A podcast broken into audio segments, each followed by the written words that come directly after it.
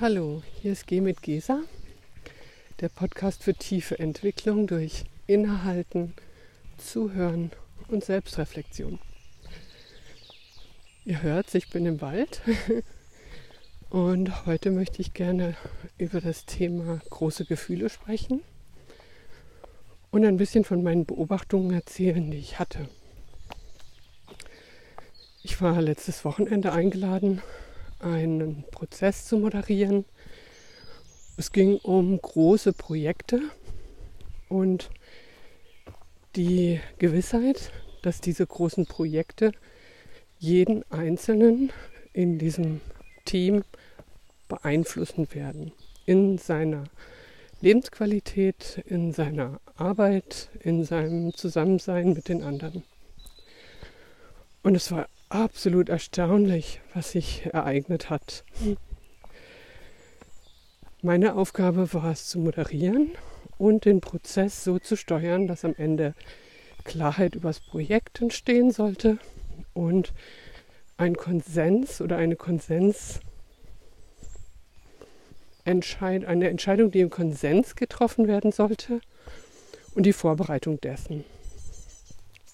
Ähm, was mir auffiel, war, dass es ganz erstaunlich war, wie oft die Menschen nicht in der Planung geblieben sind, sondern sich von ihren Bildern leiten ließen, die etwas in der Zukunft erwarteten, was so gar nicht zur Sprache kommen sollte. Das heißt, die Erwartung der Einzelnen und die Ängste bezüglich dieser Erwartung waren wie Motor und Bremse, Gas und Bremse dieses Prozesses. Es waren so viele große Gefühle da teilweise in diesem Raum, dass wir immer wieder zurückkommen mussten zum Atmen,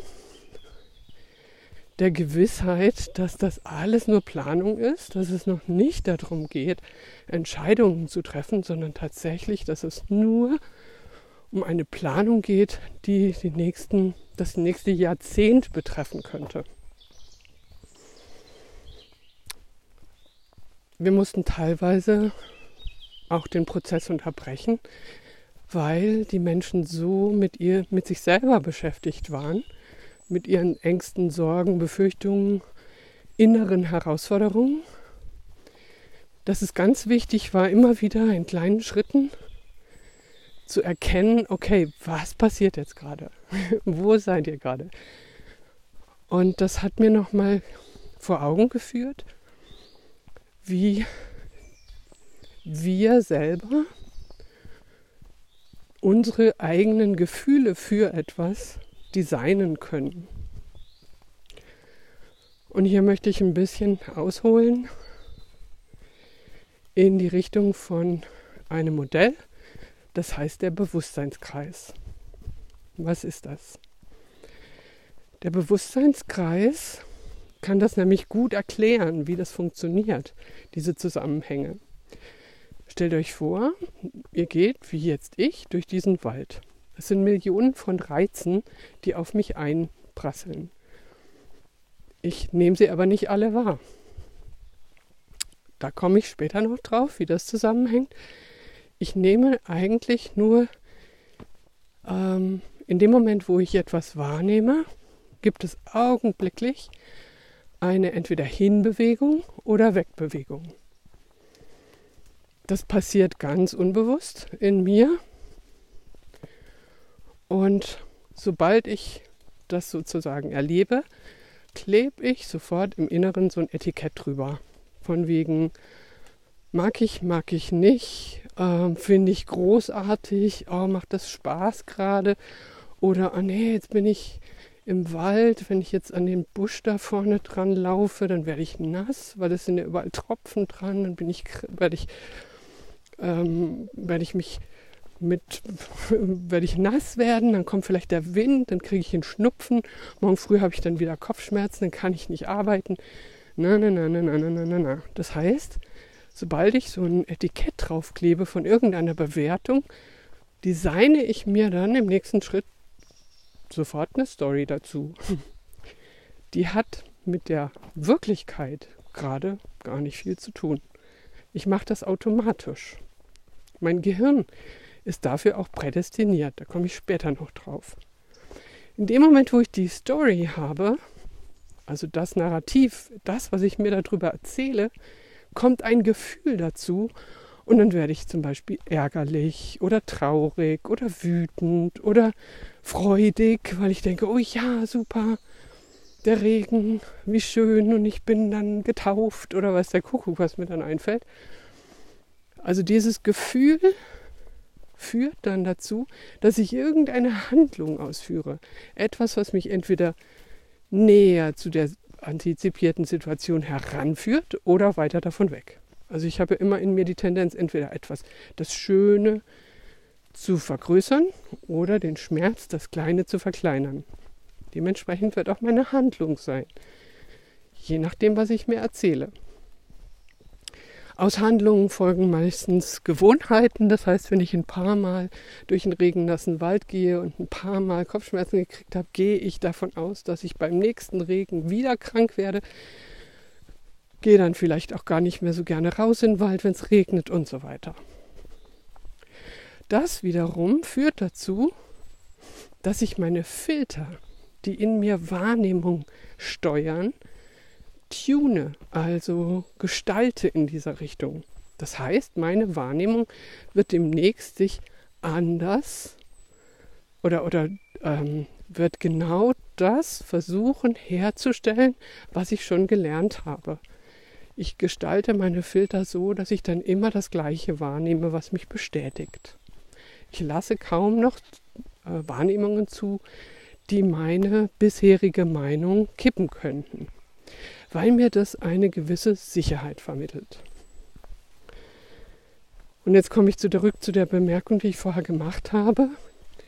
Leider haben wir in unserem Gehirn einen Ort, wo wir lauter Bilder sammeln.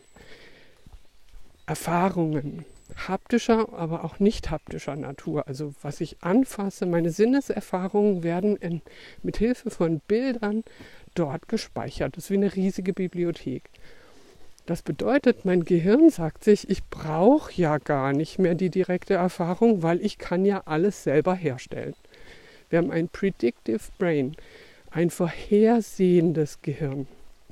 Das geht einfach hin und sagt, oh, war ich schon, hatte ich schon, kenne ich schon und stellt es selber her, sodass wir gar nicht mehr in, den, in das Bedürfnis kommen, etwas Neues zu probieren, weil wir kennen die Erfahrung ja schon, obwohl wir eigentlich niemals das gleiche empfinden, niemals das gleiche sehen, niemals geht gar nicht, weil alles ist ja ständig im Fluss. Und das bringt uns natürlich dazu, wie können wir denn sowas überhaupt anhalten, weil es ja so ein unbewusster Prozess ist. Das ist echt eine Nummer. Und was ich gelernt habe bisher ist, die Möglichkeit, die ich sehen kann, ist möglichst nicht so schnell etwas bewerten. Gestern zum Beispiel gab es eine Situation mit meinem Geschäftspartner, der machte einen Vorschlag. Augenblicklich hatte ich in mir ein Nein, augenblicklich. Und dann habe ich sowas wie eine, ein Etikett da drauf geklebt. Das klappt ja eh nicht, weil das haben wir ja schon mal versucht. Und ich habe sofort die Story in mir drin gehabt, wie ich jetzt, was ich davon halte, wie das dann aussehen wird, was uns das kosten wird, wie das erfolgreich sein wird oder nicht. Und habe dann abgelehnt. Dann bin ich mir selber auf die Schläche gekommen dabei und dachte, Moment, Gesa, mach das mal anders und habe dann gesagt, vielleicht magst du mir noch ein bisschen mehr erzählen dazu, sodass ich ein anderes Bild habe, wie das, was ich gerade in mir habe. Das hat er dann gemacht und dann habe ich gemerkt, wie sich in mir was entspannen konnte. Und ich dachte, ja, stimmt. So wie er denkt, ist das ja ganz clever. Ich habe also in mir drin gemerkt, wie meine Geschichte sich gedreht hat.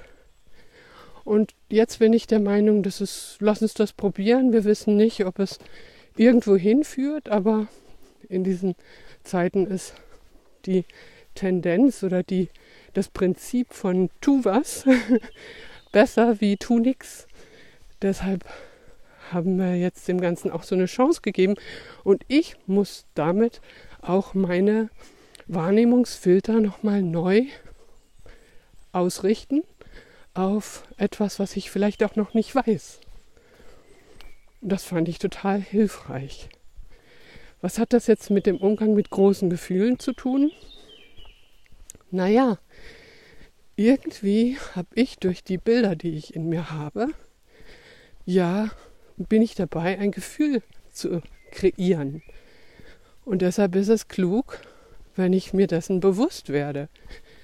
Wie hängt das eigentlich mit den Erwartungen von mir zusammen und den Gefühlen wie zum Beispiel Angst oder Freude? Inwieweit bin ich da ein Konstrukteur meiner eigenen großen Wellenbewegungen? Und wenn ich es einfach nur so annehme und sage, hm, ist ja interessant, dann kann ich immer noch entscheiden, gibt mir das Freude? Und wenn es mir Angst macht, hm, gibt es Möglichkeiten, das so zu verändern, dass es mich in die Ruhe bringen kann? Zusammengenommen muss ich sagen, ist Gelassenheit in dem Moment ein wichtiger Begleiter für solche Prozesse, wo ich sage, okay, lass erst mal kommen. Und dann kann ich immer noch mit meinem Gefühl sitzen und überlegen, was, was sagt mir das Gefühl gerade. Wenn ich Angst habe, bin ich vielleicht zu schnell. Wenn ich Freude empfinde, male ich es mir vielleicht zu schön. Also ich kann mit Hilfe von Reflexion dann ganz gut damit umgehen, was sich da zeigt. Wenn dich dieses Thema mehr interessiert, dann schreib mir doch eine Mail, weil dann kann ich dir mein Paper zuschicken und ein Flipchart, was ich gemalt habe, also so eine Grafik, die das noch ein bisschen deutlicher erzählt, um was es gerade ging.